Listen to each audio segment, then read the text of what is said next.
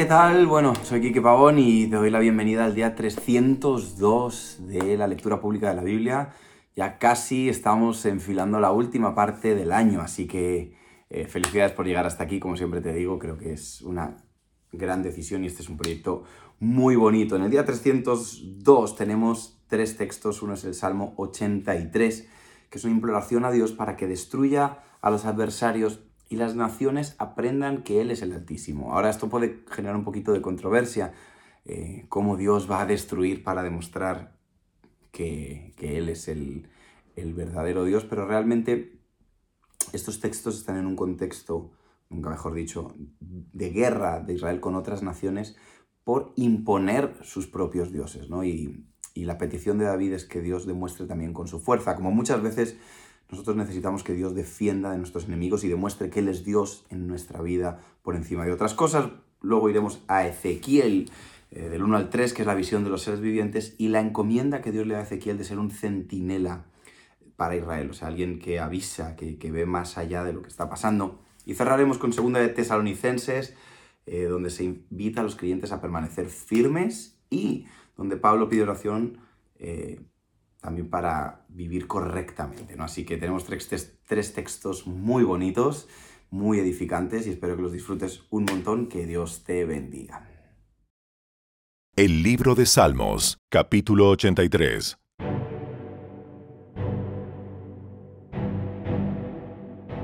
Oh Dios, no guardes silencio. No cierres tus oídos. No te quedes callado, oh Dios. ¿No oyes el alboroto que hacen tus enemigos? ¿No ves que tus arrogantes adversarios se levantan? Inventan intrigas astutas contra tu pueblo. Conspiran en contra de tus seres preciados. Vengan, dicen, exterminemos a Israel como nación. Destruiremos hasta el más mínimo recuerdo de su existencia. Efectivamente, esta fue su decisión unánime. Firmaron un tratado de alianza en tu contra. Los edomitas y los ismaelitas, los moabitas y los agarenos, los giblitas, los amonitas y los amalecitas, y los habitantes de Filistea y de Tiro. Asiria también se unió a ellos y se alió contra los descendientes de Lot Haz con ellos lo mismo que hiciste con los madianitas y como hiciste también con Císara y con Javín en el río Sison. Fueron destruidos en Endor y sus cadáveres en descomposición fertilizaron la tierra. Que sus poderosos nobles mueran como murieron Oreb y Seb. Que todos sus príncipes mueran como Seba y Salmuna, porque dijeron, Vamos a apoderarnos de estos pastizales de Dios y a usarlos para nuestro beneficio. Oh, mi Dios, espárcelos como arbustos que ruedan, como a paja que se lleva el viento. Así como el fuego quema un bosque y una llama incendia las montañas. Persíguelos con tu tormenta feroz. Atérralos con tu tempestad desacredítalos por completo hasta que se sometan a tu nombre. Oh Señor, que sean avergonzados y aterrorizados para siempre. Que mueran en deshonra. Entonces aprenderán que solo tú te llamas el Señor.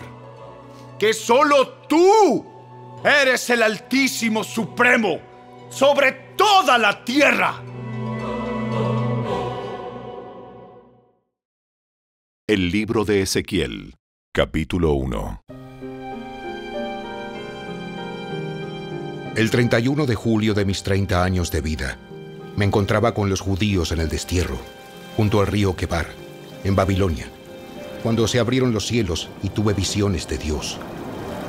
Eso ocurrió durante el quinto año de cautividad del rey Joaquín. El Señor le dio este mensaje al sacerdote Ezequiel, hijo de Buzi, junto al río Quebar, en la tierra de los babilonios. Y él sintió que la mano del Señor se apoderó de él.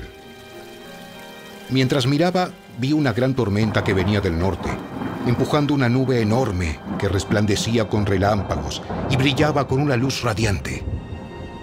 Dentro de la nube había fuego, y en medio del fuego resplandecía algo que parecía como de ámbar reluciente. Del centro de la nube salieron cuatro seres vivientes que parecían humanos, solo que cada uno tenía cuatro caras y cuatro alas. Las piernas eran rectas y los pies tenían pezuñas como las de un becerro y brillaban como bronce bruñido. Pude ver que debajo de cada una de las cuatro alas tenían manos humanas. Así que cada uno de los cuatro seres tenía cuatro caras y cuatro alas. Las alas de cada ser viviente se tocaban con las de los seres que estaban al lado. Cada uno se movía de frente hacia adelante, en la dirección que fuera, sin darse vuelta. Cada uno tenía cara humana por delante, cara de león a la derecha, cara de buey a la izquierda y cara de águila por detrás. Cada uno tenía dos pares de alas extendidas. Un par se tocaba con las alas de los seres vivientes a cada lado y el otro par le cubría el cuerpo. Los seres iban en la dirección que indicara el espíritu y se movían de frente hacia adelante, en la dirección que fuera, sin darse vuelta. Los seres vivientes parecían carbones encendidos o antorchas brillantes, y daba la impresión de que entre ellos destellaban relámpagos. Y los seres vivientes se desplazaban velozmente de un lado a otro como centellas. Mientras miraba a esos seres vivientes, vi junto a ellos cuatro ruedas que tocaban el suelo. A cada uno le correspondía una rueda. Las ruedas brillaban como si fueran de berilo. Las cuatro ruedas se parecían y estaban hechas de la misma manera. Dentro de cada rueda había otra rueda, que giraba en forma transversal. Los seres podían avanzar de frente en cualquiera de las cuatro direcciones, sin girar mientras se movían. Los aros de las cuatro ruedas eran altos y aterradores, y estaban cubiertos de ojos alrededor. Cuando los seres vivientes se movían, las ruedas se movían con ellos. Cuando volaban hacia arriba, las ruedas también subían. El espíritu de los seres vivientes estaba en las ruedas. Así que a donde fuera el espíritu, iban también las ruedas y los seres vivientes. Cuando los seres se movían, las ruedas se movían. Cuando los seres se detenían, las ruedas se detenían. Cuando los seres volaban hacia arriba, las ruedas se elevaban, porque el espíritu de los seres vivientes estaba en las ruedas. Por encima de ellos se extendía una superficie semejante al cielo, reluciente como el cristal. Por debajo de esa superficie, dos alas de cada ser viviente se extendían para tocar las alas de los otros. Y cada uno tenía otras dos alas que le cubrían el cuerpo. Cuando volaban, el ruido de las alas me sonaba como olas que rompen contra la costa, o la voz del Todopoderoso, o los gritos de un potente ejército. Cuando se detuvieron, bajaron las alas. Mientras permanecían de pie con las alas bajas, se oyó una voz más allá de la superficie de cristal que estaba encima de ellos. Sobre esta superficie había algo semejante a un trono hecho de lapislázuli. En ese trono, en lo más alto había una figura, con apariencia de hombre. De lo que parecía ser su cintura para arriba tenía aspecto de ámbar reluciente, titilante como el fuego, y de la cintura para abajo parecía una llama encendida resplandeciente. Lo rodeaba un halo luminoso, como el arco iris que brilla entre las nubes en un día de lluvia. Así se me presentó la gloria del Señor. Cuando la vi, caí con rostro en tierra y oí la voz de alguien que me hablaba.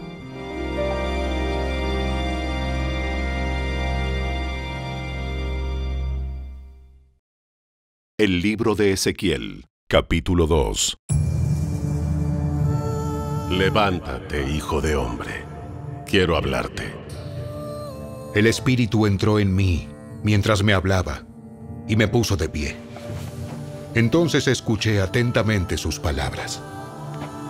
Hijo de hombre, te envío a la nación de Israel, un pueblo desobediente que se ha rebelado contra mí. Ellos y sus antepasados se han puesto en mi contra hasta el día de hoy. Son un pueblo terco y duro de corazón.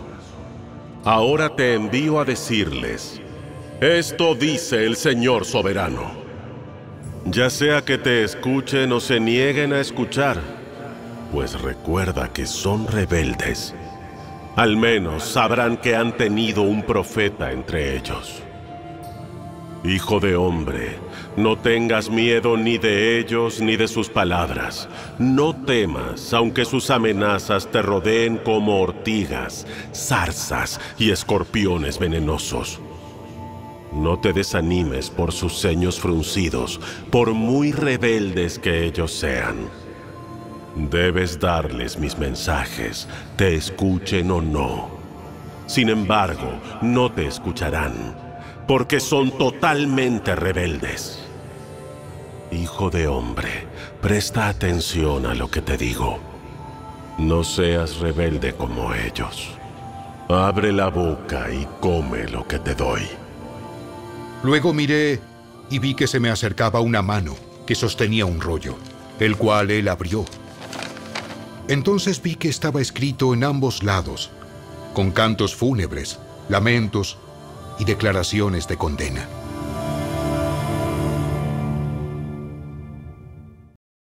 El libro de Ezequiel, capítulo 3. La voz me dijo, Hijo de hombre, come lo que te doy. Cómete este rollo. Luego ve y transmite el mensaje a los israelitas.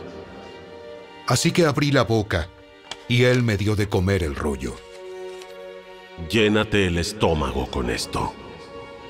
Al comerlo, sentí un sabor tan dulce como la miel. Luego me dijo, Hijo de hombre, ve a los israelitas y dales mis mensajes.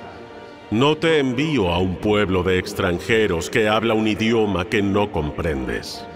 No, no te envío a gente que habla un idioma extraño y difícil de entender. Si te enviara a esas personas, ellas te escucharían. Pero los israelitas no te escucharán a ti como tampoco me escuchan a mí. Pues todos y cada uno de ellos son tercos y duros de corazón. Sin embargo, mira, te he hecho tan obstinado y duro de corazón como ellos. Endurecí tu frente tanto como la roca más dura. Por lo tanto, no les tengas miedo ni te asustes con sus miradas furiosas, por muy rebeldes que sean. Luego agregó, Hijo de hombre, que todas mis palabras penetren primero en lo profundo de tu corazón. Escúchalas atentamente para tu propio bien. Después ve a tus compatriotas desterrados y diles, esto dice el Señor soberano. Hazlo, te escuchen o no. Luego el espíritu me levantó y oí detrás de mí un fuerte ruido que retumbaba. Alabada sea la gloria del Señor en su lugar.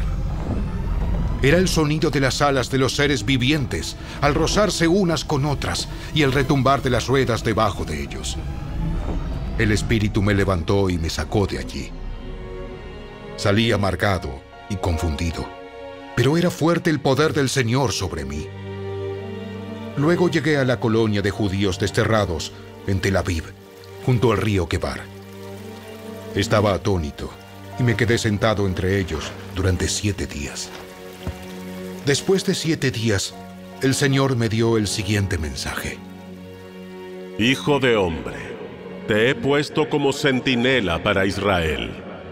Cada vez que recibas un mensaje mío, adviértele a la gente de inmediato.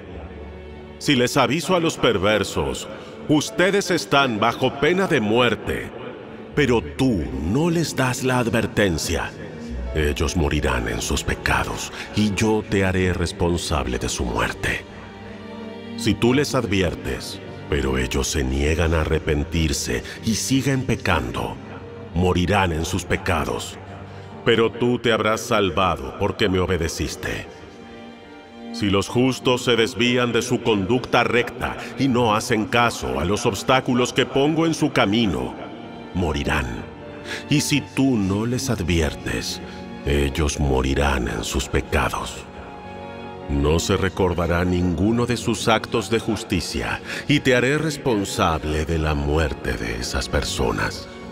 Pero si les adviertes a los justos que no pequen y te hacen caso y no pecan, entonces vivirán, y tú también te habrás salvado. Luego el Señor puso su mano sobre mí y me dijo, Levántate y sal al valle, y allí te hablaré. Entonces me levanté y fui. Allí vi la gloria del Señor, tal como la había visto en mi primera visión junto al río Quebar, y caí con el rostro en tierra. Después el Espíritu entró en mí y me puso de pie.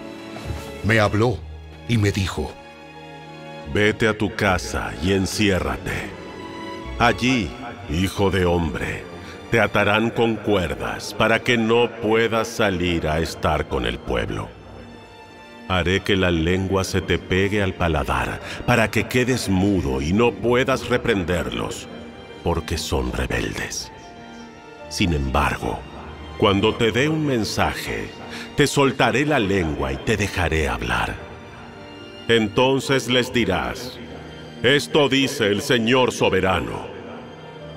Los que quieran escuchar, escucharán, pero los que se nieguen, se negarán, porque son rebeldes.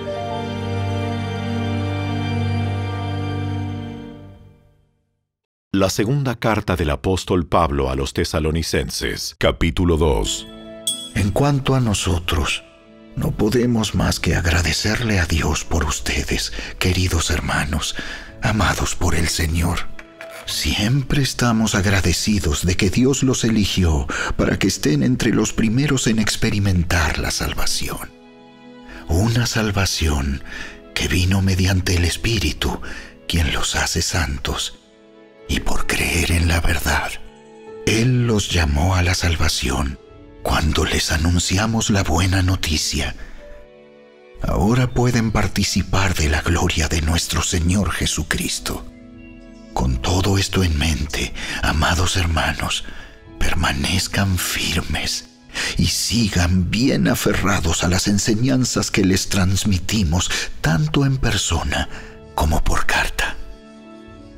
Que nuestro Señor Jesucristo mismo y Dios nuestro Padre, quien nos amó y por su gracia nos dio consuelo eterno y una esperanza maravillosa, los conforten y fortalezcan en todo lo bueno que ustedes hagan y digan.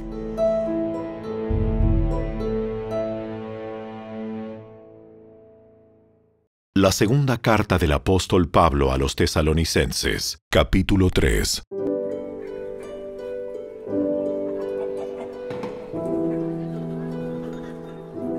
Finalmente, amados hermanos, les pedimos que oren por nosotros. Oren para que el mensaje del Señor se difunda rápidamente y sea honrado en todo lugar a donde llegue, así como cuando les llegó a ustedes. Oren también para que seamos rescatados de gente perversa y mala, porque no todos son creyentes. Pero el Señor es fiel él los fortalecerá y los protegerá del maligno. Además, confiamos en el Señor, que ustedes hacen y seguirán haciendo lo que les ordenamos. Que el Señor les guíe el corazón a un entendimiento total y a una expresión plena del amor de Dios y a la perseverancia con paciencia que proviene de Cristo. Amados hermanos, les damos el siguiente mandato en el nombre de nuestro Señor Jesucristo. Y ahora, aléjense de todos los creyentes que llevan vidas ociosas y que no siguen la tradición que recibieron de nosotros, pues ustedes saben que deben imitarnos. No estuvimos sin hacer nada cuando los visitamos. En ningún momento aceptamos comida de nadie sin pagarla. Trabajamos mucho, de día y de noche, a fin de no ser una carga para ninguno de ustedes. Por cierto, teníamos el derecho de pedirles que nos alimentaran, pero quisimos dejarles un ejemplo a seguir. Incluso mientras estábamos con ustedes, les dimos la siguiente orden. Los que no están dispuestos a trabajar, que tampoco coman.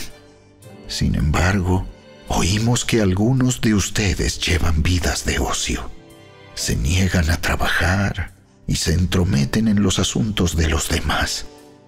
Les ordenamos a tales personas y les rogamos en el nombre del Señor Jesucristo que se tranquilicen y que trabajen para ganarse la vida.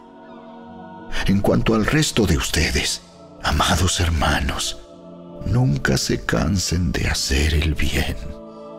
Tomen nota de quienes rehusan obedecer lo que decimos en esta carta. Aléjense de ellos para que se avergüencen. No los vean como enemigos, sino llámenles la atención como lo harían con un hermano. Ahora, que el mismo Señor de paz les dé su paz en todo momento y en cada situación.